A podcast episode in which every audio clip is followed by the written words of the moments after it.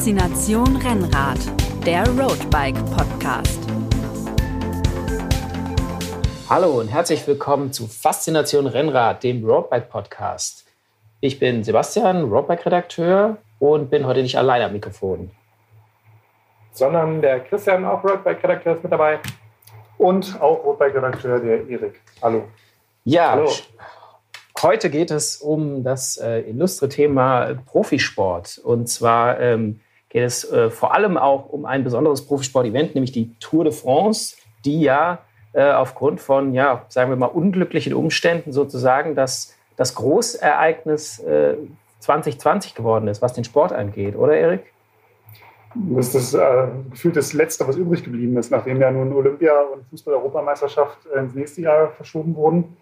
Hätte der Tour ja auch passieren können, aber ja, hätte eigentlich am 27. Juni starten sollen. Jetzt geht es am 29. August los. Also äh, die Radsportfans haben Glück gehabt dieses Jahr. Aber die ja, Tour. Weil ich gedacht habe, dass die also ich war zwischendurch echt skeptisch, ob die überhaupt stattfindet. Da fand ich die sehr optimistisch, als sie gesagt haben, okay, wir gehen in den Herbst und ich dachte nur, hm, mal gucken, ob das so funktioniert, aber es sieht ja jetzt ganz gut aus. Ja, aber ja, man, hat, man hat ja zuvor auch lange noch festgehalten und gesagt, so, naja, wir gucken mal, weil die Tour ist uns heilig und ähm, ich glaube, man hat da bei der ASO sehr lange gehofft, dass man die trotzdem im Juni, Juli wie gewohnt äh, austragen kann. Der Tourchef ja, äh, Christian Prudhomme hat ja auch gesagt, irgendwie, die Tour wird wegen nichts äh, gestoppt, außer vielleicht vom Weltkrieg, äh, mhm. mal paraphrasiert. Und ja, sie wurde jetzt nicht gestoppt oder abgesagt, sondern nur verschoben. Ja, wobei das für die Franzosen, glaube ich, schon irgendwie ein, ein, ein Sakrileg ist, dass sie halt nicht so zur, zur Hauptferienzeit im Sommer stattfindet, wo sie immer stattfindet, weil ich glaube, das ist so ein, so ein Monument und ich glaube, so ein Datum verschiebt man bei der Tour de France halt auch nicht so einfach mal eben, weil ich glaube, das ist echt so im, französischen Nationalkalender die Etappe am Nationalfeiertag das ist ja schon irgendwie so das, das, das Highlight des Jahres eigentlich. Ja, und das Jahr hat ja auch äh, anders angefangen oder vor allem halt das, die Profisaison hat anders, an, angefangen. Da konnte man das alles noch nicht äh, absehen, denn äh, am Anfang ging es erstmal relativ regulär los. Das erste Profirennen ist seit, einigen, seit einiger Zeit in Australien, die Tour Down Under, die ja schon im Januar, Februar stattfindet. Ja, und dann äh, kommen einige weitere äh, große Rennen auf dem World Tour Kalender. Und ja, erst bei der Abu Dhabi Tour im Februar, glaube ich, äh, die wurde, ja, äh, die wurde abgebrochen, weil es da die ersten Fälle von äh, Corona im Peloton gab. Wobei ich mich jetzt da noch zurückerinnere, war das nicht bei der, bei der Tour Down Under, dass die mit den Waldbränden noch so äh, übel und man, wenn man ja. jetzt zurückdenkt, ach, was waren das für Larifari-Probleme, halt so ein bisschen Waldbrand. Nee, das hat äh, Australien ja wirklich schwer erwischt und äh, war auch, glaube ich, kontrovers. Und es gab einige Bilder von Etappen, wo sie da durch völlig verbrannte äh, Abschnitte gefahren sind. Also ganz ohne war das in Australien auch nicht, aus anderen Gründen. Aber ja. Ich, ich erinnere mich da ganz äh, kurze Anekdote am Rande auf irgendwelche Diskussionen auf Swift, wo dann irgendwelche Australier meinten so, hey, erst konnten sie nicht fahren wegen den ganzen Waldbrennen, jetzt konnten sie nicht fahren wegen Corona. Nach dem Motto, die sind schon ziemlich, äh, wie gesagt, am Arsch dieses Jahr. Ja, also äh, die hat vielleicht noch mal noch mehr erwischt, aber ja, erwischt hat es ja die ganze Welt. Und äh, leider Gottes. Ja, die ersten, die ersten Fälle waren, wie gesagt, bei der Abu Dhabi Tour, die dann, ja, wie war das nochmal? Wurde sie tatsächlich äh, abgesagt? Ich glaube, es waren einige Fahrer in, äh, die letzte Etappe wurde, glaube ich, äh, abgesagt. Und ja, die, die, letzten, die letzten zwei Etappen wurden abgesagt. Beiden. Ähm, also fünf Etappen wurden gefahren, sieben sollten es sein. Und dann ist ja beim Team United Emirates, ähm, gab es, glaube ich, bei den Mechanikern zwei Corona-Fälle. Und daraufhin hat man dann das ganze Rennen, die waren ja alle in einem Hotel, weil der Startort der Etappen ja immer, der Zielort fast immer der gleiche war, oder zumindest der Startort fast immer der gleiche. Und dann wurde ja dieses ganze Hotel abgeriegelt. Ähm, da gab es dann, ich glaube, boah, die waren schon so zehn Tage da in dem Hotel, die Fahrer. Ja. Ich glaube sogar, ich glaube sogar länger. Also manche noch länger. Ja, ja. Und äh, ich erinnere mich noch an Bilder, dass sie dann irgendwie nach einigen Wochen irgendwie wenigstens einen, äh, einen Rollentrainer und ein Fahrrad zur Verfügung gestellt ja. bekommen, haben, bekommen haben, weil sie wirklich nicht ihr, auch nicht mal ihr Zimmer verlassen durften. Ähm, ja. Und das gab da, hat damals schon für Diskussionen gesorgt, ja. Und aber danach äh, gab es noch einige, denn die ja mehr oder weniger regulär stattgefunden haben. Also, ja, Paris-Nizza ist doch dann noch. Paris-Nizza, ich glaube, genau. da haben sie schon die Teamgröße reduziert ähm, und haben die letzte Etappe äh, auch abgesagt. Also das Rennen hat am Samstag geendet, anstatt am Sonntag, wenn ich ja. das richtig in Erinnerung habe. Genau.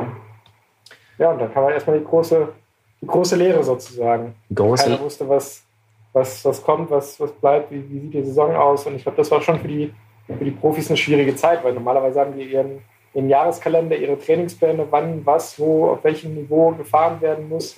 Und das war ja mhm. erstmal alles völlig im, im Dunkeln. Da wusste ja keiner, was jetzt auf sie zukommt und, und wie der Kalender des Jahres überhaupt aussieht.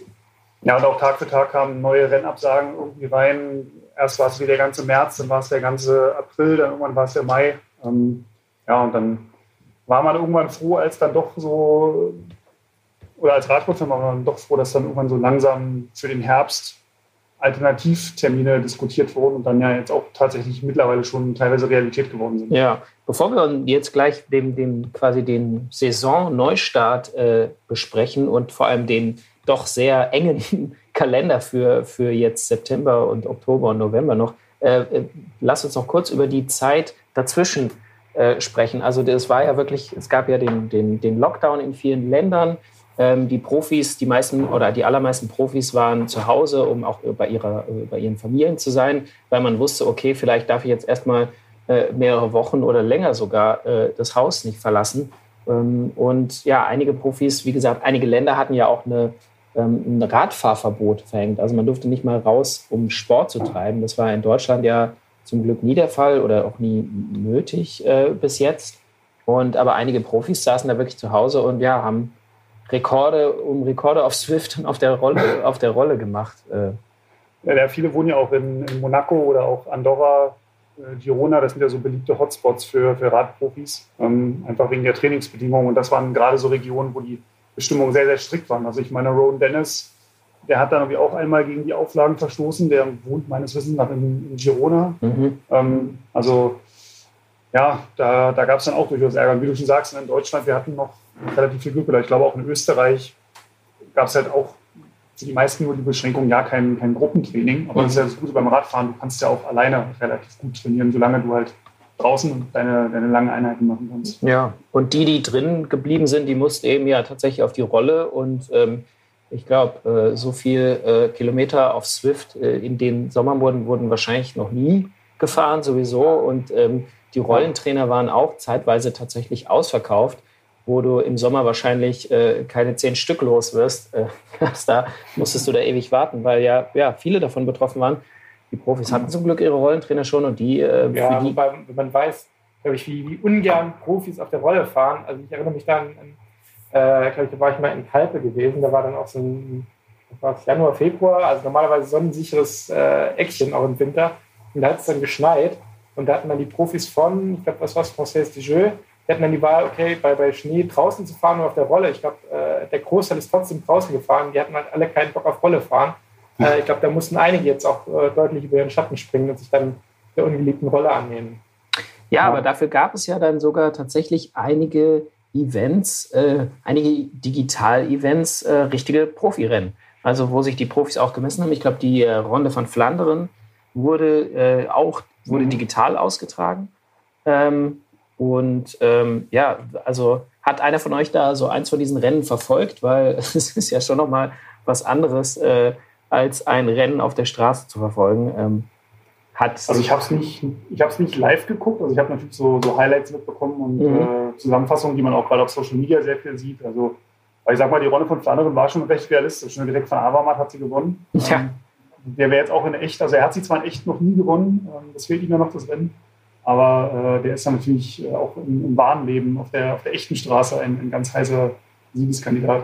Aber ist wahrscheinlich schon auch was, also äh, ist auch äh, was, ist keine, sag ich mal so, ich fand keine gleichwertige, kein gleichwertiger Sitz für, für so ein richtiges Rennen auf der Straße, was ich dann doch ab und zu ganz gerne mal im Fernsehen mir anschaue. Ja, ich kann ja. mir auch nicht vorstellen, dass irgendjemand äh, jetzt so ein Swift-Rennen, also ich finde, das ist schon irgendwie, also das zu verfolgen, fand ich dann doch auch ein bisschen schwierig. Ich habe es mir auch nicht angeguckt, mal so ein paar Highlights hat man gesehen, aber hm. ich weiß nicht, ich kann mich damit nicht so, nicht so wirklich antworten. Denn der positive Nebeneffekt ist, dass du halt jetzt auch äh, auf Swift tatsächlich so eine Frankreich-Welt hast mit äh, Mont Ventoux und Mont Saint-Michel und keine Ahnung, dass, dass man jetzt sozusagen auch die, die Amateure dann fahren können.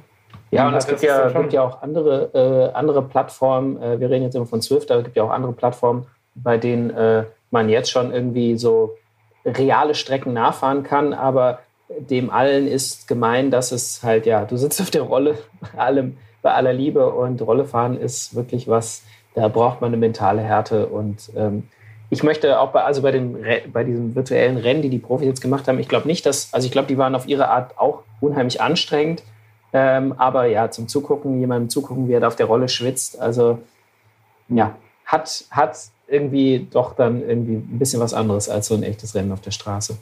Ich meine, zu so einer echten Tour-Etappe gehört einfach, dass dann die, die Kommentatoren auch mal irgendwie über das Schloss so genau, die Loire-Schlösser die Loire-Schlösser ja. referiert. Ähm, also viele finden ja diese 200 Kilometer Etappen manchmal auch langweilig, aber ich finde so, wenn man morgens selber Rad gefahren ist an einem Wochenende und dann nachmittags sich auf der Couch äh, fünf Stunden Flachetappe geben kann, das hat irgendwie auch was. Genau. Deinen Job möchte ich haben, äh, Erik. Deinen Job möchte ich haben. ich sage ja Wochenende. Ach so, ja, ja, natürlich. Ähm, genau, also das, das war der, der Lockdown, aber der ist ja jetzt zum Glück vorbei und die Saison hat wieder begonnen äh, mit den ersten Rennen, unter anderem mit der Strade Bianca, die am 1. August, glaube ich, war das, äh, stattgefunden ja. hat. Und ja, alle haben dem so ein bisschen entgegengefiebert und alle waren auch sehr gespannt, wie funktioniert das? Gibt es jetzt gleich wieder Ansteckungen? Halten sich die Zuschauer an, an die, die Regeln oder beziehungsweise wenn keine Zuschauer erlaubt sind, äh, an bestimmten Punkten halten sich die, die Menschen auch dran, die natürlich auch jetzt darauf gewartet haben, dass es die Fans, dass es wieder losgeht. Und ähm, ja, wer, wer hat quasi die, die Lockdown-Zeit genutzt, um an seiner Form zu feilen und wer äh, hatte jetzt vielleicht zwei Kilo zu viel im August? Ähm, ja, wie waren da eure Erfahrungen? Also gefeilt hat definitiv äh, Wout van Art, würde ich sagen. Ja. Der ist ja momentan unheimlich gut drauf. Also on fire, könnte man sagen. On fire, wie ja. man schon sagt auf Neudeutsch. Also direkt mal Strade Bianca gewonnen. Ich glaube dann vier Tage später Dritter oder Vierter im Massensprint von Mailand Turin. Dann wieder drei Tage später Mailand San Remo gewonnen. Dann die Woche danach bei der Dauphiné irgendwie rumgestrahlt, wie er wollte. Mhm. Also der war, der war fleißig während und, Corona. Und muss man ja sagen, der hatte äh, letztes Jahr beim Zeitfahren äh, von einer, was war es, Tour-Etappe, hatte ja. er diesen schweren Unfall mit einer richtig schweren Oberschenkelverletzung. Ach, stimmt, ich erinnere mich. Da genau. kalt den Rücken runter. Ja, da, da ja. möchte man gar nicht dran denken. Und äh, wo es auch wirklich hieß, naja, ähm, schafft er es wieder irgendwie auch da zurückzukommen, vor allem in der Form, in der guten Form, in der er letztes Jahr schon war. Und er hat es dann beim, schon beim Crossen im Winter, so Anfang des Jahres, hat es wieder unter Beweis bestellt, dass er so sich von Top 10 auf Top 5 auf auch noch einen Sieg irgendwie vorgearbeitet hat. Und jetzt, also ist kein Zweifel mehr, der hat die, die Verletzung gut weggesteckt und hat vor allem sich richtig gut auf diese, auf diese ja, unterbrochene Saison vorbereitet und ist jetzt ja 1A in Form. Ähm, was waren für euch noch andere äh, Highlights so der ersten Rennen? Also gab es da irgendwas, was besonders rausgestochen hat? Also was ich jetzt sehr spannend fand, war in Vorbereitung auf die Tour, wie schon so diese Teams Ineos und äh, Jumbo Visma sich bei der Tour de La, die sonst immer so ein völlig oder relativ unbedeutendes Rennen im August ist, sich jetzt da schon äh, ja, wettgerüstet haben, Muskeln haben spielen lassen im Hinblick auf die Tour de France. Also war jetzt nicht unbedingt eine Folge von Corona, aber ähm, einfach so, man, man, merkt einfach, die Fahrer sind momentan extrem heiß und die, die wollen sich natürlich beweisen und die waren jetzt wie, wie Rennpferde, die jetzt irgendwie ja, vier, fünf Monate im Stall standen und jetzt endlich wieder auf die, auf die Piste gelassen werden. Ähm, ja, und man hat bei, ich fand auch bei, also bei Jumbo, die waren auch letztes Jahr, äh, sind die, fand ich, mehr in Erscheinung getreten als die Jahre davor. Die waren davor, die Jahre davor fand ich oft auch mal so ein bisschen glücklos mit einem, keine Ahnung, äh, zweiten Platz oder haben sich einen Sieg absprinten lassen dann. Und mittlerweile haben die ein, ein Team aufgestellt, wo man denkt, ja, ja. Das, also die muss man irgendwie zusammen mit äh, Ineos eigentlich mittlerweile nennen als eins der ja, fast am besten aufgestellten Teams. Also und definitiv, also ich weiß nicht, was sie für ein Budget haben, aber was sie sich da für ein Team mit einem Roglic, mit einem Kreuzweig, Tom Dumoulin ist jetzt da mit, den, ja. mit an Bord. Also ich meine, das ist ja schon mal... Wobei der, der, der Roglic ja noch nicht so, so lange quasi der, der Superstar ist. Das kam ja auch eigentlich mehr so, ja, letzte Saison, vielleicht die Saison davor auch schon, aber der mhm. war jetzt nie so, der war erst seit kurzem ist er so ein, so ein, so ein fast Sieggarant irgendwie schon. Und ja, wenn du überlegst, dass du dir einen bei der Dauphiné fand ich das schon beeindruckend, wie die äh, da schon den, den Ineos, denen man ja die letzten Jahre mal vorgeworfen hat, machen das Rennen, äh, die Rennen so langweilig mit ihrer unfassbaren Dominanz, die ja schon dann doch, doch den ordentlich ins Bein pinkeln konnten, das ein oder andere Mal. Also ich glaube schon, dass da, das hat auf jeden Fall für mich jetzt mal den, den Saisonauftakt deutlich spannender gemacht, als ich eigentlich damit äh, gerechnet habe. Und wenn du bei Jumbo mal bedenkst, dass äh, die haben einen Toni Martin im Team, der ist viermal Zeitfahrweltmeister und hat zig Radrennen gewonnen in seinem Leben und den nutzen die quasi, um auf den ersten 150 Kilometern Ausreißer zu jagen. Mhm. Also, ähm, das, das, das zeugt ja von, der, von der Qualität dieses Teams, dass ja, sie sich quasi das, das leisten können. Ja, ja, das, das stimmt. Ja. ja, wobei ich das Gefühl habe, der, der Toni Martin hat sich ja schon auch ein bisschen, äh, war ja, glaube ich, bei seinem Wechsel dahin ein bisschen zurückgenommen, so nach dem Motto, er muss nicht immer Zeitfahr-Weltmeister werden, nachdem er diesen Titel ja jetzt die letzten Jahre irgendwie ein bisschen mehr oder minder vergeblich nachgejagt ist. Der hat ja seine mhm. Zeitfahrdominanz, die er noch vor ein paar Jahren hatte, mir schon ein bisschen eingebüßt. Von daher fand ich den Schritt jetzt zu dem Team, mhm. wo es ja offensichtlich intern ja auch ganz gut funktioniert, äh, dann doch nochmal folgerichtig. Also jetzt und auch ohne da irgendwie große Lobeshymnen zu singen, aber ganz ehrlich, das zeugt auch von einer, ich will sagen, gewissen Größe oder Reife, dann zu sagen, hey, dann ähm, ordne ich mich jetzt, weißt du, nachdem ich mal wirklich sehr dominant war, ordne ich mich jetzt auch nochmal unter in dem Team und werde zu einem zu einem wirklichen Edelhelfer schon fast. Nicht jetzt für die Berge oder so, aber eben für diese Etappen, wo es darum geht, den Abstand zu einer Ausreißergruppe äh, irgendwie klein zu halten. Da ist er unermüdlich am Ballern da vorne im Feld. Und dass er quasi sich dafür nicht zu schade ist, finde ich, äh, ja, das finde ich toll, dass er sagt, okay, jetzt, ich war vielleicht mal für eine, oder ich war eine Zeit lang der Star äh, in einer bestimmten Disziplin und jetzt bin ich halt, keine Ahnung, der Star unter den Helfern so ein bisschen. Ja, aber die sind halt auch äh, ja, unfassbar wichtig. Ich meine, die Leute brauchst du halt auch. Ja. Und das war ja auch letztes Jahr so bezeichnend bei dem Zeitfahren, wo äh, Wout van Aert so schon gestürzt war, kann ich mich erinnern, da war Toni Martin einer der ersten, die die Strecke gegangen sind. Und ich meine, er hatte das deutsche Meistertrikot an und der hat sich da, glaube ich, glaube sieben Minuten Rückstand einkassiert. Also der wurde nach drei Kilometern vom Hintermann schon aufgeholt, weil er halt das Zeitfahren als erweiterten Ruhetag genutzt hat. Mhm. Also, da sieht man, wie wenig er noch diese eigenen Ambitionen verfolgt und sich da wirklich in diesem Team voll in der Helferrolle ähm, aufgeben sieht. Ja, ähm, es gab ja bei den ersten Rennen, jetzt muss man leider sagen, auch ein paar ja, Negativ-Highlights. Denn ähm, jetzt vor allem, ähm, also wir, äh, wir nehmen jetzt auf am, am 20. August und äh, die äh, so in den letzten, am letzten Wochenende und die Woche davor gab es wirklich einige Stürze, auch schwere Stürze bei, bei verschiedenen Rennen. Ähm, habt ihr also habt ihr da das Gefühl, dass das damit zusammenhängt, dass es jetzt wieder losgeht oder woran könnte das liegen? Ich glaube, das ist eine Mischung aus, aus mehreren Faktoren. Meine, natürlich spielen gewisse äh, Streckenbeschaffenheiten eine Rolle. Ich glaube, irgendjemand hat mal so ein Foto gezeigt von dieser Tour de Wallonie, glaube ich, wie da die Straßen aussahen. Und ich war, glaube ich, so eine übelste Schlaglochpiste. Welche Straße meinst du? ja, genau, dieses, dieses komische Ding unter den Löchern. Ähm, da kann ich dann schon verstehen, dass sich da Fahrer drüber aufregen, weil du dir vorstellen, wenn du im Pult bist, du siehst ja von der Straße vor dir eigentlich nichts. Und dann Schlagloch anzeigen, wie man das so in, in einer Rennradgruppe macht, ist halt dann, wo willst du denn da überall hinzeigen? Also so viele Arme mhm. hast du ja gar nicht. Äh, und das dann ganz im Renntempo, wenn dann auch alle irgendwie auch unter, unter Druck stehen, sich zu zeigen, sich zu beweisen, weil sie nicht zur Tour wollen, weil sie einen neuen Vertrag brauchen. Äh, ich glaube, das kommt dann nochmal so als, als Komponente dazu, dass dann auch keiner mal mal irgendwie sich zurücknimmt. Und die Saison ist halt auch einfach extrem kurz. Ich meine, wenn du dich jetzt hinlegst und drei Monate ausfällst, dann ist die Saison rum. Meine, ja. sonst bei den Frühjahrsrennen, okay, drei Monate, dann mit Glück schaffst du es zur Tour oder halt dann zu den Rennen nach der Tour. Ja. Aber jetzt ist halt dann alles irgendwie auf, auf, auf wenige Monate gedrängt. Ja. Aber Robi, du hast gerade gesagt, ähm, alle wollen irgendwie sich für die Tour qualifizieren oder wollen, wollen einen Vertrag fürs nächste Jahr. Ich glaube, das ist gerade auch so ein bisschen wir sind ja jetzt auch schon mitten in der Transferperiode, sonst hast du ja im Frühjahr deine, deine Zeit, wo du dich beweisen kannst. Und jetzt sind die Fahrer natürlich besonders heiß, irgendwie sich bei ihren Teams oder bei potenziell neuen Teams ähm, zu bewerben. Und ich glaube, das ähm, ist gerade so, wenn man diesen Sturz sich jetzt bei der Polen-Rundfahrt anguckt, da im Sprint von äh, Dylan Groenewegen und, und Fabio Jakobsen. Ja, da war halt mit Groenewegen einfach zu heiß. Der wollte halt unbedingt diese Etappe gewinnen.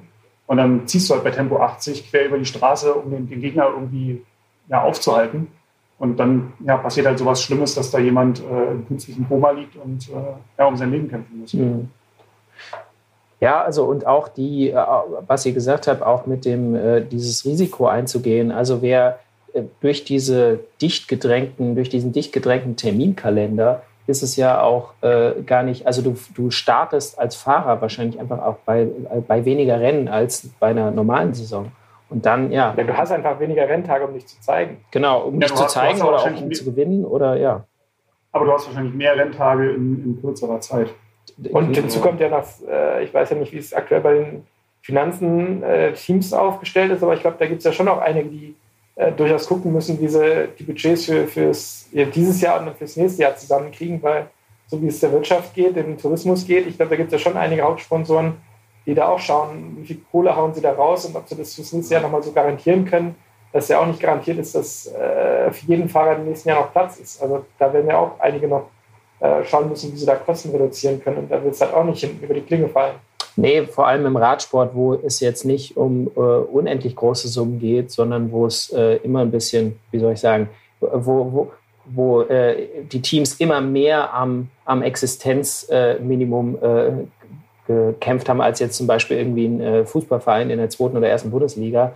Ähm, weil wenn bei der Tour mal, äh, bei so einem Tourteam mal ein Sponsor abspringt, dann kann das ganz schnell bedeuten, dass die ähm, ja, im nächsten Jahr einfach nicht mehr starten können, auch wenn es ein World Tour Team ist, ein erfolgreiches. Ja, wobei ich, da gab es doch jetzt mal im Frühjahr, habe ich mitbekommen, so erste Diskussion, mal so dieses, diese ganze Teamfinanzierung mal ein bisschen zu reformieren. Äh, danach habe ich aber irgendwie nichts mehr von gehört. Also ich hatte da ein paar Interviews gelesen, ich glaube, wir hatten auch einen im Heft, wo es dann auch so darum ging, ja, wir müssen das mal, mal umstellen, dass die, die Teams, die ja quasi ein Antrittsgeld kriegen für die Tour, aber von den eigentlichen Erlösen bleibt ja bei denen gar nichts übrig. Die sind ja nach wie vor von den paar Hauptsponsoren abhängig, aber die haben ja sonst keinerlei Werte, kein, gar nichts. Muss man das, das wird ja sogar schon, also das wird schon seit Jahren eigentlich diskutiert ne, in der Szene, dass man, es gibt keine Eintrittsgelder, es gibt keine, ja, keine, keine wirklichen Prämien für die Teams, außer wenn sie halt irgendwie vielleicht, das kriegt der Toursieger 400.000 Euro oder so, aber es wird ja auch dann durch die ganze Mannschaft geteilt und das kriegen ja dann auch eher die Fahrer, Betreuer, Mechaniker, als dass es jetzt irgendwie weil, weil die Teams ja letztlich keine, keine Vereine sind, wie im Fußball, sondern genau. nur ja, äh, Lieblinge ihrer Sponsoren, wenn man so will.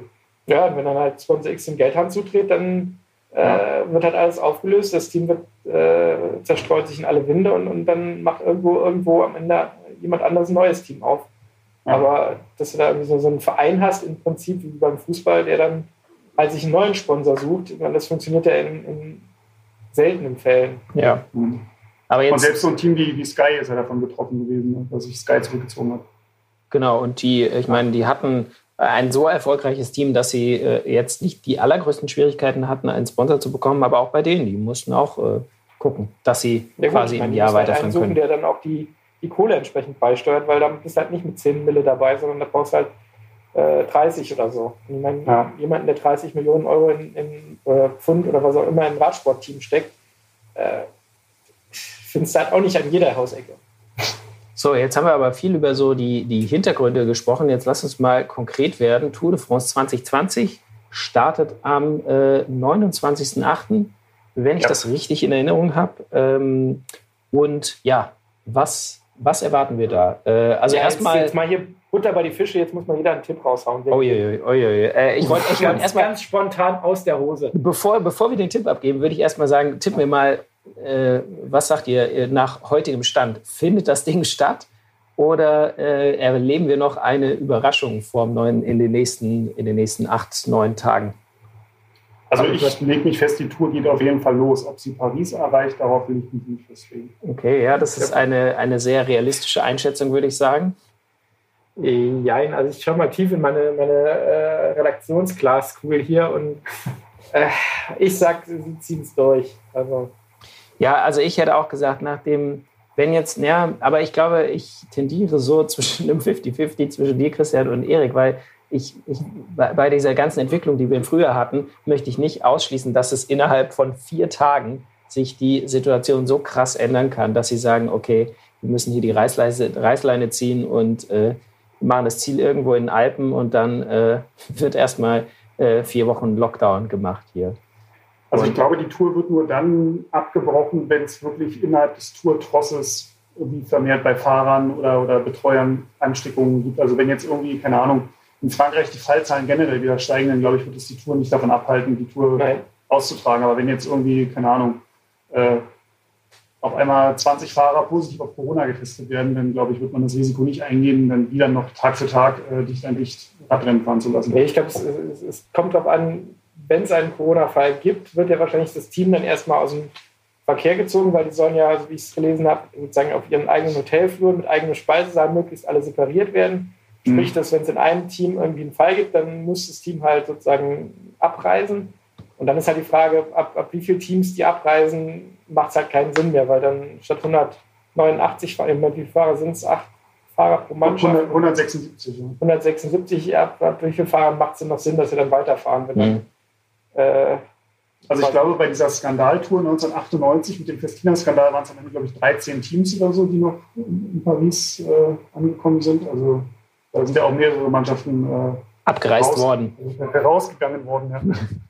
Okay, jetzt aber, Entschuldigung, äh, Christian, ich habe dir vorhin irgendwie einen Stock in die Speichen geworfen. Jetzt, jetzt ist Zeit für die Tipps. Ich musste noch mal in mich gehen und unsere äh, Tourvorschau ja, im, aktu im aktuellen Heft durchlesen und mal gucken, wer denn da so bei den Favoriten dabei ist. Okay, aber fangt ja. ihr mal an. Ich, ich halte mich zurück. Ja, alte Taktik ist immer die Frage des Interviewers wiederholen und währenddessen dann überlegen, was man sagen könnte. Und da hoffen wir, dass das Interview die Frage dann schon wieder vergessen hat und eigentlich schon die nächste Frage stellen will. Welch, welch, Expertise. Wer könnte denn die Tour de France gewinnen? Christian, sag du doch mal was dazu. Ja, also ich bin, bin ein bisschen hin und her gerissen. Ich, ich glaube, die, die, der Versuch von, von Ineos jetzt auf ja, dann Egan Bernal vollständig zu setzen, ich glaube nicht, dass das aufgeht. Also dafür bin ich, bin ich zu skeptisch. Der Kerl ist, ist zwar gut, aber ich glaube, er ist jung. Und ich glaube, da ist dann doch die Gefahr, dass der mal einen schwachen Tag hat oder stürzt oder sonst irgendwas. Ähm, deswegen glaube ich nicht, dass Ineos da das Ding abschießt, sondern ich würde dann schon eher auf einen, auf einen Roglic setzen, glaube ich. Okay, Erik? Tatsächlich ist es bei mir, als ich die, die Tourstrecke, als die letzten Herbst vorgestellt wurde, habe ich gleich gedacht Roglic. Und als auch jetzt nach dem Lockdown die Rennen wieder losgingen, habe ich gedacht, auf jeden Fall Roglic. Jetzt hat er natürlich auch diesen, diesen Sturz gehabt bei der Dauphiné. Da weiß man jetzt nicht, wie schlimm er verletzt ist. Ähm, aber Bernal wirkte jetzt auch nicht so, so souverän. Und von den anderen ja, sehe ich da jetzt keinen so wirklich. Ich meine, jeder dieser Tourfavoriten hat jetzt irgendwie seinen, seinen Sturz und sein Wehwehchen in der Vorbereitung gehabt. Deswegen glaube ich auch, dass es Roglic macht, weil einfach ähm, wirkt am Berg derzeit am stärksten. Der ist von, den, von denen, die jetzt noch klassementtechnisch die Touren in Angriff nehmen, ist er mit Abstand der stärkste Zeitfahrer und hat die stärkste Mannschaft. Also da kann ich mir eigentlich auf dem Papier keinen anderen vorstellen. Okay, dann, dann habe ich jetzt den, äh, den, äh, äh, äh den, den Super-Tipp. Und falls ich irgendwie äh, ganz falsch liege, dann schneiden wir das jetzt einfach raus gleich. Ähm, und zwar sage ich, ähm, wie letztes Jahr wird Alaphilippe ähm, relativ früh ins gelbe Trikot fahren mit einer Hauruck-Aktion. Dann wird die Tour abgebrochen und er steht als Sieger fest, auch wenn es vielleicht äh, über die drei Wochen nicht das gelbe Trikot behalten hätte. Das war ein ganz, ganz tiefer Blick in die Glaskugel. Ja, das war ein ganz, also, das, das ist ein, ein Tipp, der hat sehr gute, der hat sehr gute Quoten bei, bei Online-Wetten, habe ich das Gefühl. Also wenn, also wenn das so kommt. Tja. Ich meine, das ist, wie gesagt, wenn man dafür Geld setzen kann, ich weiß nicht, was dann bei rauskommt. Wie gesagt, nach der zehnten Etappe 10 Euro auf, auf Alaphilippe, äh, zehnte Etappe abgebrochen und der gewinnt das Ding. Mhm. Ich glaube, da kannst du schon ein bisschen Kohle mitmachen. Ja. Zum Glück äh, habe ich keine, zum Glück habe ich, leide ich nicht unter Spielsucht. Also insofern keine, keine, keine Gefahr für mich. Okay. Aber es kommt dann, wenn es eintritt. Aber äh, jetzt, jetzt, äh, Freund, äh, oder jetzt gehen wir mal davon aus, dass diese Tour so ähm, durchgezogen wird, äh, wie sie tatsächlich auch geplant ist von den Machern.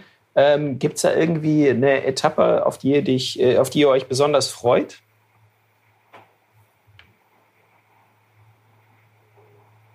Also ich glaube, aus, aus, sportlicher Sicht sehr, sehr interessant und auch so aus materialtechnischer Sicht sehr interessant wird die Etappe 20, das Einzelzeitfahren äh, auf die Planche de Belleville, weil dort Du hast am Anfang 30 Kilometer, die weitgehend flach sind, wo, wo glaube ich, die Jungs ganz klar das, das Zeitfahrrad nehmen werden, weil es einfach am schnellsten ist. Mhm. Aber dann wird es, glaube ich, interessant, ähm, wer wechselt das Rad, weil es irgendwie das Straßenrad dann doch wieder zwei Kilo leichter ist, aber man irgendwie den Radwechsel natürlich zeitlich einplanen muss. Mhm. Ähm, ich glaube, das wird so für, für Materialfetischisten, wie wir ja auch so, so ein bisschen sind, ähm, wird das, glaube ich, ganz, ganz interessant, so, so ein Tag.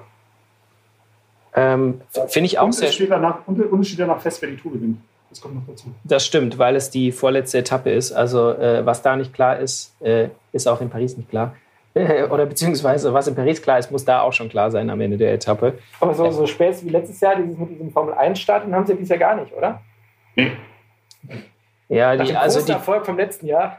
Na, die Tour ist auch schon aufregend genug, würde ich sagen, ohne äh, jetzt noch irgendwelche Sonderformate da einzuführen. Also ich glaube, wir können froh sein, wenn es überhaupt stattfindet. Also ich finde die, diese Etappe, also ich bin sowieso ein großer, weil ich eben der Materialfetischist bin, bin ich ein großer äh, Zeitfahr-Fan und ich war auch schon bei den letzten Tourausgaben war ich öfter mal beim ähm, bei äh, Ruhetagen dann äh, war ich vor Ort und habe im Park Vermeer ein bisschen mich auf die Suche gegeben nach besonderen, äh, ja, wie soll ich sagen, Profitricks beim Setup des Fahrrads und so. Und da erinnere ich mich auch an eine Tour, ich glaube, das war 2017 oder 18, wo es auch so ein äh, etwas bergiges Zeitfahren gab und da gab es auch ein paar Setups, wo es ein, ein Rennrad mit äh, quasi Zeitfahrauflieger vorne drauf und vorne äh, niedrige Felge und hinten Scheibe drin. Also da gab es ganz äh, spannende Setups. Deswegen finde ich das auch interessant. Ich finde mhm. aber auf jeden Fall auch ähm, Etappe Nummer 17 am 16. September. Da habe ich auch Geburtstag, ist natürlich auch schön. Ähm, oh. Und da geht es über zwei, da geht's über zwei äh, Berge der höchsten Kategorie, nämlich den äh, Col de Madeleine und dann auf dem Col de la, de la Lotze. Ähm, Lotze. Los, Los äh, auf dem Col de la Los äh, endet es dann und ähm, ich muss sagen, die, solche Etappen finde ich auch immer äh, sehr spannend, wo es so halt einfach so zwei richtig oder drei oder einen richtig harten Berg gibt, weil dann gibt es meistens nicht ein Geplänkel vorher oder so, sondern da gibt es diesen einen oder eben diese zwei langen Anstiege und da entscheidet sich. Und ähm, wenn man Glück hat, passiert da so viel, dass man fast so ein bisschen den Überblick zwischendrin, ähm, äh, äh den Überblick verliert. Und mittlerweile sind es ja auch so, ja, so so Ausscheidungsfahren bergauf geworden, wo dann wirklich ähm, das so ein, wie sagt man, so ein, so ein Zermürbungskrieg dann zwischen den Favoriten wird. Und das finde ich immer spannend zu sehen, wie dann einer, der, wo man geglaubt hat, oh, der ist schon hinten rausgefallen, sich wieder zurückkämpft und dann doch noch vorne vorbeigeht und solche Sachen. Also ich glaube, die, diese Etappe Nummer 17 am 16.09., die könnte sehr spannend werden. Vor allem ist es auch die einzige Etappe, die so über diese ganz bekannten Alpenpässe führt. Also Col de la Madeleine ist so der einzige berühmte Pass. Wir haben keinen Galibier dieses Jahr dabei, mhm. kein Alpe kein Mont Ventoux, ähm, kein Tourmalet. Ja. Ähm, es ist so eine der, der wenigen Etappen, wo so diese Tour-Nostalgiker voll auf ihre Kosten kommen. Ja. Ansonsten viele, viele neue Anstiege. Auch dieser Col de la Los, der ist ja das ist ja eine, ich glaube, eigentlich nur ein Radweg, den man asphaltiert hat, der Miribel mit Courchevel verbindet. Und das ist für den, für den Verkehr eigentlich gesperrt, die Straße. Ja, okay. Und die ist dann, ich glaube, auf den letzten vier Kilometern bis zu 20 Prozent steil. Also da, da wird auf jeden Fall was passieren im Aua. Klassement. Aua, aua, aua. Ja, wobei wir jetzt äh, vorhin bei unseren Tour-Tipps äh, haben wir noch gar nicht besprochen, was eigentlich mit unseren äh, hier einerseits Buchmann und äh, Zweite Frage, die mich, mich jetzt die letzten Tage umtreibt, ist, was haltet ihr eigentlich von der, der Nummer, dass jetzt Ineos, äh, Froome und Thomas eigentlich gar nicht mitnehmen?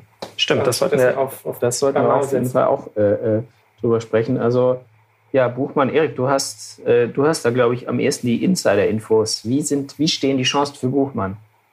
Ja, also theoretisch ganz gut. Ne? Wir haben ja auch im, im aktuellen Heft, äh, ein, ich habe da ein kleines Porträt zu ihm gemacht. Und er hat ja ganz klar gesagt, dieses Jahr soll es das Podium werden, nachdem er letztes Jahr ein bisschen überraschend Vierter geworden ist. Ähm, und bis jetzt hat er in diesem Jahr eigentlich auch so den Eindruck gemacht, dass das Podium durchaus realistisch ist. Ich meine, der Parcours kommt ihm entgegen. Es sind weniger Einzelzeitfahrkilometer, beziehungsweise die, die Einzelzeitfahr, äh, das Einzelzeitfahren ist ähm, relativ bergig, was ihm entgegenkommt. Mhm. Es gibt kein Mannschaftszeitfahren, wo er letztes Jahr, wenn man so will, das Podium verloren hat, weil dort hat er mehr Zeit verloren, als ihm am Ende auf dem dritten Platz gefehlt hat. Ähm, und ja, man muss jetzt natürlich gucken. Ne? Bei der Dauphiné wirkte er sehr, sehr stark, ist dann jetzt aber auch schwer gestürzt, hatte wohl äh, Hämatome am, am, Rücken, schweres Hämatom, äh, Abschürfungen überall am ganzen Körper. Konnte wohl nicht so richtig laufen, saß aber am nächsten Tag wieder eine Stunde auf dem Rad, so typisch Radfahrer. Kann nicht laufen am Radfahren. Genau, hebt mich aufs Rad, damit ich fahre. ja. Und äh, ich meine auch auf Strava gesehen zu haben, dass er auch zurzeit wieder in Livigno ist und dort ähm, ja, schon wieder so die ersten sanften Trainingseinheiten macht. Also ich gehe jetzt mal, Stand heute, 20. August, davon aus, dass wir ihn bei der Tour sehen werden und hoffe, dass er natürlich ähm, bis dahin auch diese Verletzung einigermaßen ausgerührt hat, weil ich glaube, dann wird es auch aus deutscher Sicht eine, eine schöne Tour, wenn jemand Buchmann da unter den Top 5 wieder ums Podium mitkämpft. Jetzt mal anders gefragt, wer sind denn die, die Kandidaten aus eurer Sicht, die da einem, einem Podium entgegenstehen, jetzt außer den üblichen Verdächtigen, Bernal, Kreuzweig, äh, Roglic? Ah, Mensch, sein ja. Podiumsdauer. Kreuz, Kreuzweig ist raus. Ja, stimmt, Kreuzweig, der, der ist ja, stimmt. Ähm, aber so ein, so ein, so ein Dauerpodiumskandidat ist ja Quintana. Also der ist ja das irgendwie. Ist so eine Blackbox irgendwie, oder? Ja.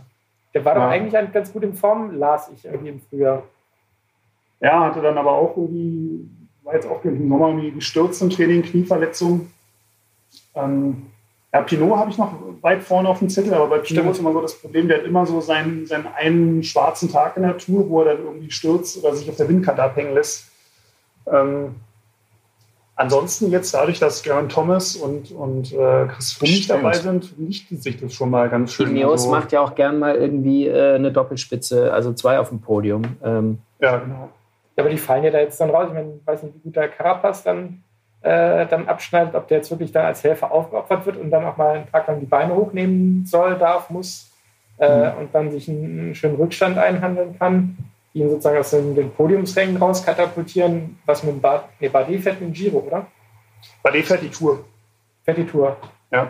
Der wollte den Giro fahren und hat sich dann jetzt durch den neuen Kalender für die Tour entschieden. Okay, also der ist ja auch so ein Kandidat, kann eigentlich Richtung Podium schielen, aber auch so einen äh, schwachen Tag, Sturz. Ja, hat in den letzten zwei, drei Jahren aber auch immer so seine tragisch. in den entscheidenden Rennphasen immer seine Schwächen gezeigt. Ja, Schwächen und dann halt ganz tragisch äh, auch ja. äh, äh, äh quasi Zeit verloren. Ah. War, tut einem ja schon dann manchmal auch leid, wenn, wenn, wenn man gesehen hat, wie er darunter gelitten hat auch. Ja, also ein, ein Geheimtipp habe ich noch für euch, äh, Tadej Pogacar. Okay letztes Jahr Dritter bei der Vuelta, dieses Jahr auch schon stark unterwegs gewesen, hat äh, Primus Roglic bei den slowenischen Zeitfahrmeisterschaften geschlagen. Stimmt. Also ähm, ich meine, der fährt zwar jetzt zum ersten Mal die Tour, der ist auch erst 21 Jahre alt und die Tour ist immer noch mal was anderes als eine, als eine Vuelta. Aber dem würde ich auch zutrauen, dass der zumindest so Top 5 fährt und Podium würde ich da jetzt auch nicht komplett ausschließen wollen bei ihm. Weil das fand ich bei, bei Buchmann letztes Jahr halt so beeindruckend, dass der echt relativ also eine Konstanz hingelegt hat. Also bei ihm hat es so, der war ja immer bis, bis zum Schluss bei der Musik dabei mhm. äh, und hat da echt kaum, kaum Schwächen gezeigt. Hat immer mal versucht, so am Schluss noch mal kurz ein paar Sekunden rauszuholen, hat aber nicht geklappt. Aber wie gesagt, er war immer, immer bei der Musik und ich glaube, wenn er dieses Jahr die Konstanz auch wieder hat und, und ohne schwarzen Tag und ohne schweren Sturz durchkommt, ist das Podium auf jeden Fall realistisch. Und am Ende, ja. wie gesagt, man weiß nicht, wie lange die Tour geht und mal ein paar Tage in Gelb wären auch mal schön. Ja. Oder ein Etappensieg wäre auch was. Er ist ja auch nicht so der, der so viele Rennen gewinnt, sondern eher so, wie du sagst, der durch seine Konstanz immer vorne mit dabei ist. Glaubt ihr denn, dass jetzt mit Blick auf, äh, was du sagtest, dass die Tour abgebrochen wird, dass es äh, in diesem Jahr so ist wie, wie sonst, dass halt so bei den frühen Etappen irgendwie mal so eine Ausreißergruppe durchgeht und dann mit acht, zehn Minuten Vorsprung fahren gelassen wird? Oder glaubt ihr, dass die dann schon schauen, dass das, dass das zusammengehalten wird, dass da keiner mehr so weit wegfahren kann. Das ist eine, eine, eine wirklich, finde ich, interessante Frage, was diese, diese neue Situation und diese ein bisschen, ja, dieses höhere Risiko, dass ja die Tour abgesagt mhm. wird oder verkürzt wird, was es mit der Taktik macht. Weil ähm, das war ja für die kleineren Teams irgendwie auch immer wichtig, in der Ausreißergruppe zu sein, halt auch um den Sponsoren zu zeigen. Und ja, es ist jetzt auch in den letzten Jahren schon immer mal wieder vorgekommen, dass da irgendwie auch mal eine Ausreißergruppe durchgekommen ist, wenn da das Feld nicht besonders aufmerksam war oder, oder nicht einig über die Nachführarbeit. Und ja, ist eine gute Frage, ob das überhaupt vorkommt oder ob da von vornherein dem ein Riegel vorgeschoben wird. Was natürlich auch bedeuten würde, die Tage, wo eine Ausreißergruppe mit viel Vorsprung davor gelassen wird, das waren immer relativ entspannte Tage für die allermeisten Fahrer dann, die im Peloton gefahren sind. Und wenn sie die nicht haben, wird dann die Tour irgendwie noch härter äh, für das ganze Feld, weil halt ja irgendwie oder, oder müssen mehr Leute aufgeben, weil da halt immer ähm, Vollgas gefahren wird, finde ich, ist eine interessante Frage, aber kann ich, kann ich so auch nicht beantworten. Also ich glaube, dass diese, ich glaube, dass diese Ausreißer-Etappen, wo die großen Gruppen dann mal durchgelassen werden, dass das eher in der zweiten, dritten Woche passieren wird, wenn dann Fahrer schon eine halbe Stunde Rückstand haben im Gesamtklassement und dann gibt man denen halt mal zehn Minuten. Und, ähm, aber man wird das nicht so in der ersten Woche haben, dass man dass ein Primoz Roglic jetzt sagt, ja gut, dann soll jetzt erstmal jemand anderes das gelbe Trikot tragen, mhm. der in den Bergen nachher eh zurückfällt. Ähm, das ist auch ganz interessant. Ich hatte mit, äh, mit Nikias Arndt dazu gesprochen, ähm, auch für, für unser aktuelles Heft, für die, für die Schlüsseletappen der Tour. Und er hat gesagt, er denkt schon, dass schon bei den ersten Bergankünsten die Favoriten ganz klar ähm, das gelbe Trikot haben wollen und dann nicht irgendwelche Ausreißer an der langen Leine gelassen werden, so nach dem Motto, ja, dann könnt ihr auch mal eure fünf Minuten Ruhm haben, sondern ähm, ja, einfach weil diese Gefahr da ist, keiner weiß, ob die Tour wirklich bis zu Ende gefahren werden kann und was man dann irgendwie hat, das hat man. Mhm. Äh, was ja dieses Jahr auch anders sein wird, äh, also Christian, du hast vorhin gesagt, hier äh, für die Franzosen ähm, und für Radsportfans überall und in ganz Europa ist die Tour immer ein richtiges Großereignis gewesen und die war halt immer in, dem, in den Schulferien, in den französischen, also da, da haben auch immer unheimlich viele Leute am Straßenrand zugeguckt. Und ähm, ja, auch das wird dieses Jahr anders sein. Und ähm, also jetzt als ein Beispiel an, an, den, an den Anstiegen wird es so sein, dass ähm, die, äh, die Fans nicht mehr mit Wohnmobils quasi da irgendwie hochfahren man dürfen, sondern man darf nur noch zu Fuß oder mit dem Rad, wenn ich das richtig in Erinnerung habe, hoch. Und ja. das heißt ja für so auch, sagen wir mal, lange Anstiege, da kommen nur die ganz Fitten, dürfen dann oben noch mit anfeuern, weil wenn du dann so einen 20 Kilometer Anstieg hast, den du zu Fuß oder dem Rad hoch musst, das äh, ist vielleicht äh, gar nicht so machbar für jeden, für jeden Fan. Ja, wobei ich mich sonst gefragt habe, wie will man das mit, mit Corona-Bestimmungen und Abstand äh, jetzt wirklich durchhalten und, und aufrechterhalten, dass das eben nicht passiert, dass da 20, 30, 50, 100 Leute an der Strecke stehen, wo es halt gerade mhm. spannend ist. Äh, du kannst ja die, die, öffentlichen Straßen nicht komplett abregeln. Nee, ähm, und, und, und die kommen den Fahrern vor allem in den Anstiegen ja auch immer sehr nahe, mhm. schon in der Vergangenheit. Klar wird es vielleicht nicht mehr so diese Menschentraum äh, geben, äh, ähm, die, die es früher gab, wo es dann die, die, die, Holländer, die holländische Kurve gab oder äh, solche Sachen. Aber ähm, da werden wahrscheinlich Leute sein, da werden wahrscheinlich auch nicht wenig Leute sein.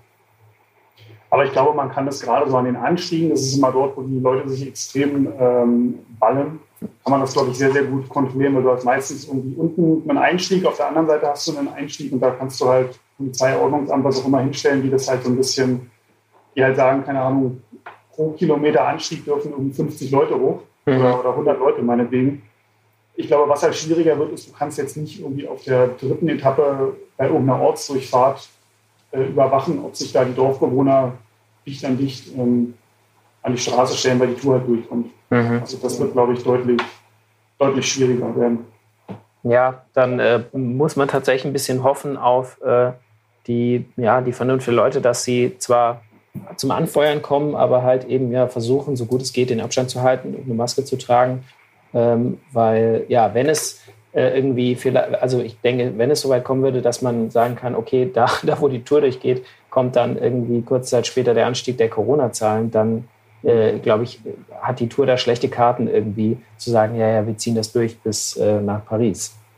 Ähm, Christian Prudhomme, der, der Tourchef, hat ja auch jetzt kürzlich den Aufruf gestartet an die Franzosen, äh, wenn ihr die Tour und ihre Champions liebt, dann tragt bitte eine Maske, wenn ihr an der, an der Strecke steht. Also gibt es auch ganz klare äh, ganz klares Anforderungsprofil für Radsportfans. Ja, wobei, äh, da gibt es ja auch immer wieder die, ähm, die äh, Kampagne Respect the Riders, irgendwie keine Selfies auf der Straße, behaltet eure Kinder und Hunde bei euch und die Vergangenheit hat leider gezeigt, dass es, dass es genau, es halten sich viele dran, aber es gibt halt immer so ein paar äh, äh, Knalltüten, die dann, ähm, ja, denen, denen die Fahrer quasi das Handy aus der Hand fahren äh, weil mhm. sie das so weit in die Strecke gehalten haben. Und, ja. ja, ich meine, die Tour hat sich halt dann leider Gottes in letzter Zeit auch zu, zum Forum für irgendwelche Selbstdarsteller entwickelt, denen eigentlich der Radsport völlig egal ist, denen halt sowas von einer abgeht, wenn sie dann in irgendeinem absurden Kostüm mal für zehn Sekunden mhm. im Fernsehen sind, mhm. äh, weil sie mit einer,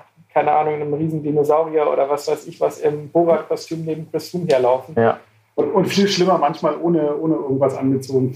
Ja. Oder das auch schon gesehen. Ja, also das bleibt, also es bleibt spannend, was uns bei der Tour erwartet. Einerseits sportlich. Aber wobei wir jetzt dann noch nicht auf die Ineos Froome-Geschichte zurückkommen sind. Wir haben jetzt noch. Ja. Sehr richtig. Also das kam ja so ein bisschen auch äh, für uns als richtige Überraschung, dass jetzt ähm, ja vor ein paar Tagen eigentlich bekannt wurde, dass äh, Ineos, ähm, Ineos Grenadier, wie sie jetzt heißen, das Team, ähm, ohne Froome und ohne äh, Geraint Thomas an die, äh, zur Tour fahren, die ja eigentlich auch potenziell definitiv Kandidaten für Gelb gewesen wären. Und die ja beide schon die Tour gewonnen haben. Die beide ja, schon also ich meine, ich bei, bei Froome war es ja so ein bisschen, bisschen zumindest erwartet, weil ich meine, der war ja nach seinem schweren Sturz wirklich nicht in Form. Äh, Thomas wohl auch nicht so richtig in Form, aber also ich hätte ihn auf jeden Fall mitgenommen, weil er ist schon ein sehr, sehr solider und, und, guter Edelhelfer. Und wie ich am Anfang schon gesagt habe, Bernal ist halt schon noch relativ jung. Und bei dem ist halt immer die Gefahr, dass er halt dann stürzt oder halt einen schwachen Tag hat. Und da hätte ich so als, als Plan B einen Jalen Thomas, der ein solider Top-10-Fahrer ist, äh, schon irgendwie gern mit dabei gehabt aus, aus Neos Sicht. Aber sind Aber das habt dann. Ihr, habt ihr mal dieses, dieses Video gesehen von Ineos, wo Bernal, Thomas und Froome sich jetzt zu dieser Entscheidung äußern? Äh, nee. Weil ähm, da ist mir aufgefallen, äh, also Ivan Bernal, der ist natürlich happy, weil er darf jetzt bei der Tour seinen, seinen Titel verteidigen, ist offiziell der Kapitän. Ähm, Chris Froome, der ist ja eh immer so sehr höflich und sehr eloquent in seinem Erscheinen. Und der hat ja auch irgendwie dann so gesagt, ja, cool, dann fahre ich halt die Vuelta, ich brauche halt noch ein bisschen Zeit, um mich von meinem Sturz zu erholen. Und bei Garen Thomas, der aus meiner Sicht auch immer ein sehr, sehr lässiger und cooler Typ eigentlich ist, der wirkt halt echt so, als ob ihm diese Entscheidung den Giro zu fahren. Er sagt zwar irgendwie so, ja, ich freue mich, den Giro zu fahren, weil es ist ein tolles Land und tolles Essen und tolle Leute, aber du kaufst ihm das halt irgendwie überhaupt nicht ab, dass er sich darauf freut, sondern der wäre natürlich gerne die Tour gefahren. Kann man sich dann vorstellen, dass das wahrscheinlich nicht der erste Take war, wo sie das aufgenommen haben, wo sie ihm dann zum zehnten Mal gesagt haben, nein, du musst dich so anhören, als wäre das deine Entscheidung gewesen. Cut! ja, so nicht. Nochmal neu, nochmal neu. Mehr, noch mehr Begeisterung, mehr Begeisterung. Ja, ist, also ganz ehrlich, in diesem Jahr ist es ja wirklich so, ähm, dass man sich entscheiden muss. Okay, du könntest Tour und Vuelta fahren, äh, ist nicht so das Problem, aber ähm, Tour und Giro, beides geht auf gar keinen äh, Fall. Ähm, ja, geht schon, aber hast halt nur zwei Wochen. Ja, oder genau, also nee, stimmt, gar kein Fall ist die falsche, falsche, aber beides mit Siegambitionen zu fahren wäre, also wäre sehr unwahrscheinlich. Sehr, sehr unwahrscheinlich. Und Giro äh, und äh, Vuelta überlappen sich ja, glaube ich. Also ja. das geht auf jeden Fall nicht zusammen. Ähm, in diesem Jahr muss man sich echt äh, sehr entscheiden. Und da hat vielleicht auch äh, die Teamleitung von Ineos äh, gesagt, äh, ja, wir gucken, dass wir bei jedem Rennen einen Mann dabei haben, der auf jeden Fall gewinnen kann. Und äh, müssen Weil dann ich eben skeptisch wäre, ob Froome die Vuelta gewinnen kann. Also da das ist was anderes. Aber mhm. ja, dann nochmal Bernal dann hinzuschicken, weiß man auch nicht. Dann schickst du es nur Bernal hin, der sich dann von der Tour ein bisschen erholt hat. Ja, genau. Kannst ja immer noch nominieren. Ja. Aber ähm, ist natürlich auch in diesem Jahr nochmal eine besondere, ähm, besondere Situation. Und dann hast du natürlich als Ineos Grenadier, als Team, äh, den Vorteil, dass du die, äh, dass du die, die Auswahl hast von so vielen potenziellen Kapitänen oder von so vielen, ja, zumindest potenziellen Siegkandidaten. Das hat ja auch einfach nicht jedes Team.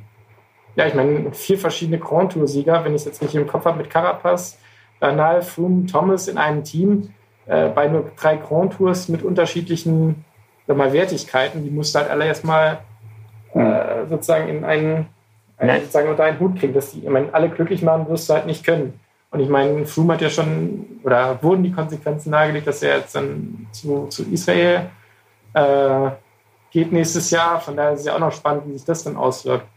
Ja, hat das eurer Meinung nach eine, eine Auswirkung jetzt auf, auf die Tour, weil die, die Transferphase hat regulär zum 1. August begonnen, wie in jedem Jahr.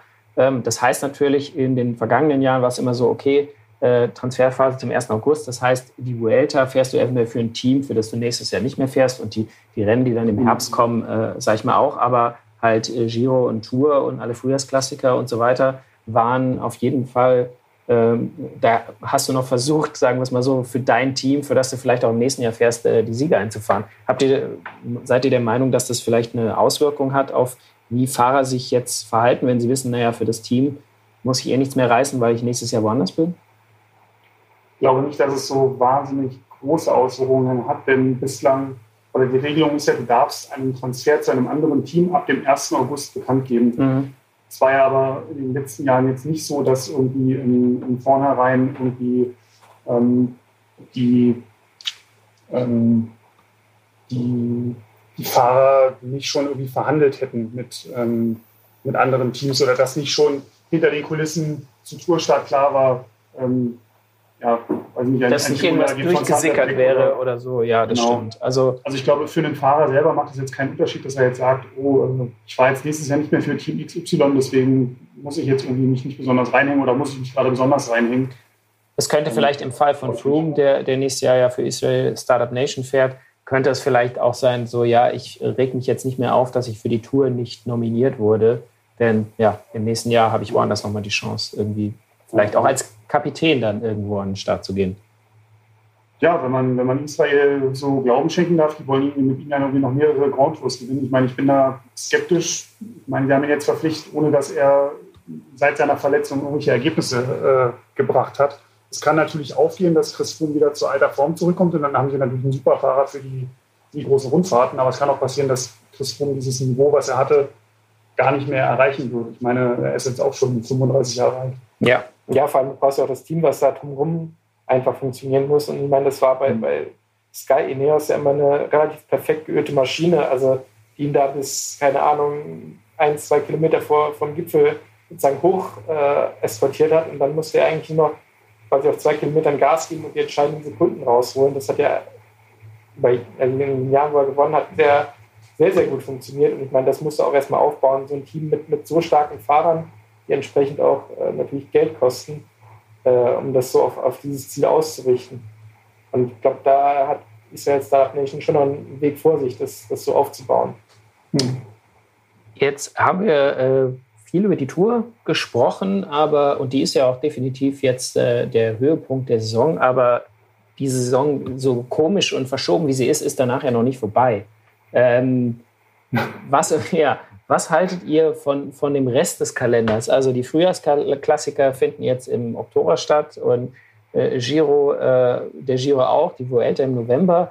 Äh, was, was denkt ihr, was erwartet uns da noch bei, bei, diesen, bei diesen Rennen? Ich habe das Gefühl, wird, es wird vogelwild, weil äh, ich, meine, ich habe ja selber ein bisschen den Überblick verloren, was jetzt, also man ist ja seinem, seinem radsportlichen Grundkorsett ja irgendwie völlig über den Haufen geworfen, dass er nicht weiß, wann äh, hier Paris-Roubaix stattfindet, was sonst immer Anfang April irgendwie ist. Das ist jetzt am 3. Oktober, das habe ich mir gemerkt, aber sonst nee, danach. Am 25. Oktober ist es leider. Okay, siehst du, habe ich mir schon falsch gemerkt. weil, weil, weil, weil, an dem Tag ist Paris-Roubaix eine Giro-Etappe und eine Vuelta-Etappe. Das ist der Super Sonntag. Äh, Gibt es dann Eurosport 3 jetzt als neuen Bezahlkanal? ja. ja, also ähm, die ähm, äh, WM wurde jetzt vor kurzem auch erst abgesagt, die eigentlich in der Schweiz hätte stattfinden sollen.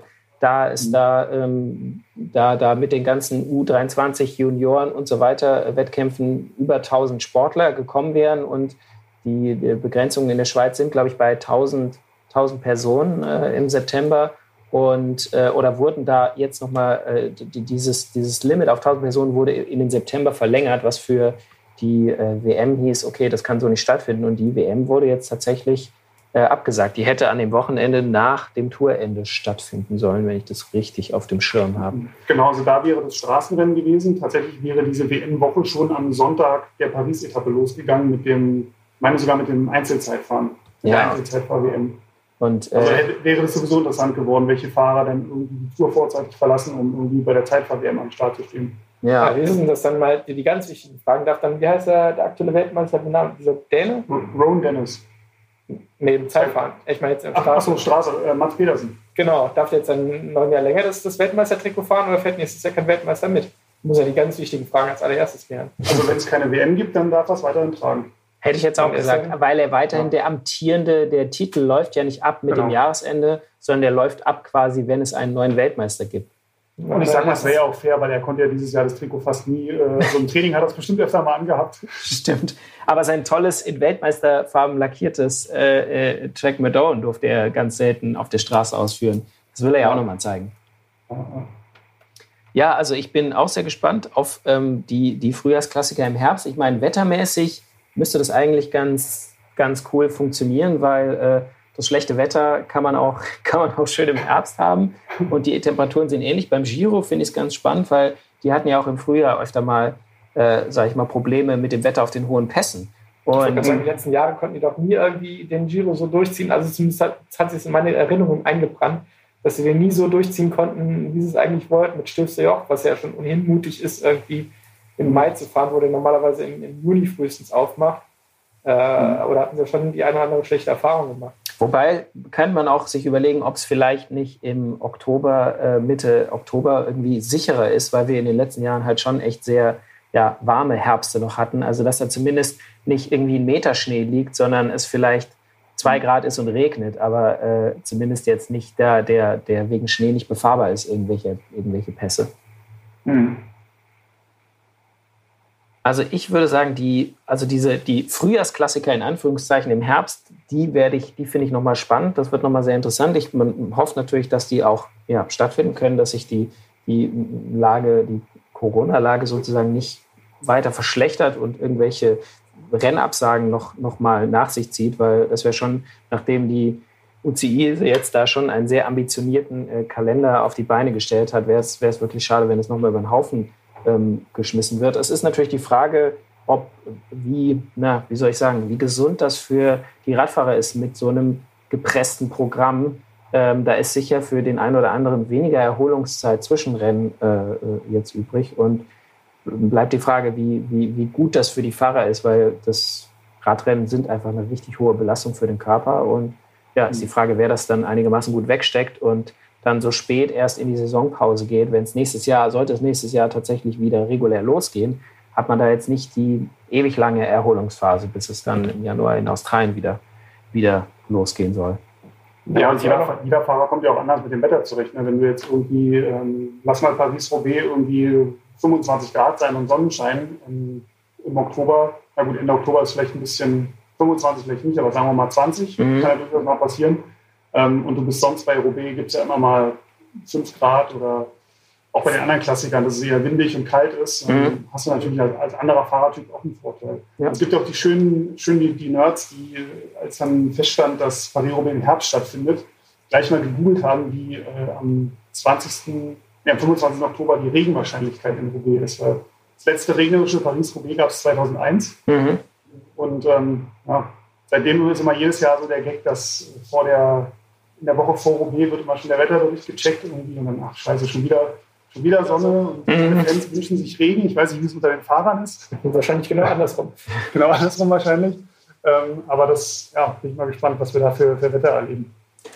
Ja, also dann äh, bleibt uns eigentlich jetzt nur noch. Äh, ja, ich würde noch einwerfen, mein, bei allen Rennen, die abgesagt worden sind, tut uns natürlich die Deutschland-Tour auch irgendwie ein bisschen weh, weil die ist ja dann jetzt ja. erstmal auf der Strecke geblieben nach zwei Ausgaben. Äh, Oder drei Ausgaben? Zwei. Zwei, zwei. waren es jetzt. Ja. Das wäre jetzt die dritte gewesen. Ähm, dass die dann im nächsten Jahr wenigstens wieder stattfinden kann, weil ich finde es halt blöd, wo jetzt gerade mal wieder das Rennen sich auf, auf, einem guten Weg war, sich zu etablieren, dass es jetzt dann wieder ein, ein Jahr aussetzen muss. Und ich meine, man müsste ja dann auch schaffen, erstmal die Strecke so ins nächste Jahr wiederum rüber zu retten. Mhm. Das Ganze erstmal von der planerischen Seite auch, auch am Laufen zu halten. Aber was jetzt aber auch der Plan sein soll, nicht wahr, Erik? Also nächstes Jahr soll ja. sozusagen die Deutschlandtour auf der Strecke von diesem Jahr stattfinden. Genau. Die wird quasi mehr oder weniger eins zu eins ins nächste Jahr gepflanzt und das ist wohl soweit auch alles. Ähm, also die Städte haben wohl schon alle ihr Okay gegeben. Jetzt muss man natürlich wohl gucken ähm, bei den Streckenplanern, dass man, ob man jetzt wirklich äh, bei Kilometer 127 jetzt durch den Ort so fahren kann oder ob es dann, dann nächstes Jahr eine Baustelle gibt, weil da ein Wasserrohrbruch ist oder so. Das, das kann natürlich äh, nochmal passieren, das stimmt. dass man da irgendwie eine Umleitung einbauen muss, aber so prinzipiell ähm, der Rahmen der Deutschlandtour wird ins nächste Jahr einfach, einfach übertragen. Und du bist ja jetzt auch äh, in Kürze auf der Strecke unterwegs und wirst ja. dann quasi fürs nächste, für nächstes Jahr kennst du dann jede, jede Kurve und jeden, jedes Schlagloch und weißt äh, genau die Schlüsselstellen, wo die Attacke zu setzen ist und kannst dann die perfekte Analyse vorbereiten. Ich wollte gerade sagen, trotz meiner Streckenkenntnis würde ich wahrscheinlich trotzdem nicht lange im Peloton mithalten. ja gut, das ist Streckenkenntnis und äh, hängt nicht unbedingt mit, äh, mit dem Ergebnis dann am Ende zusammen. Ich kann nur empfehlen, direkt am Anfang einmal die Attacke setzen, direkt nach dem äh, echten Start, 100 Meter ja. vorne fahren und dann einbrechen. Großartiges Gefühl. meine, meine, meine Renntaktik. Okay. Ja, und dann hoffen wir auch, nächstes Jahr äh, soll ja auch die, äh, die deutsche Meisterschaft in Stuttgart stattfinden. Und Stimmt. Dann hoffen wir natürlich, das wäre bei uns bei der Redaktion vor der Haustür sozusagen, da hoffen wir natürlich drauf, dass das äh, tatsächlich auch der Fall ist. Denn, äh, dass die interne Roadbike-Meisterschaft im selben Rahmen stattfinden kann. Ja, das, das hoffen wir natürlich, dass wir den deutschen Roadbike-Meister da auch küren können.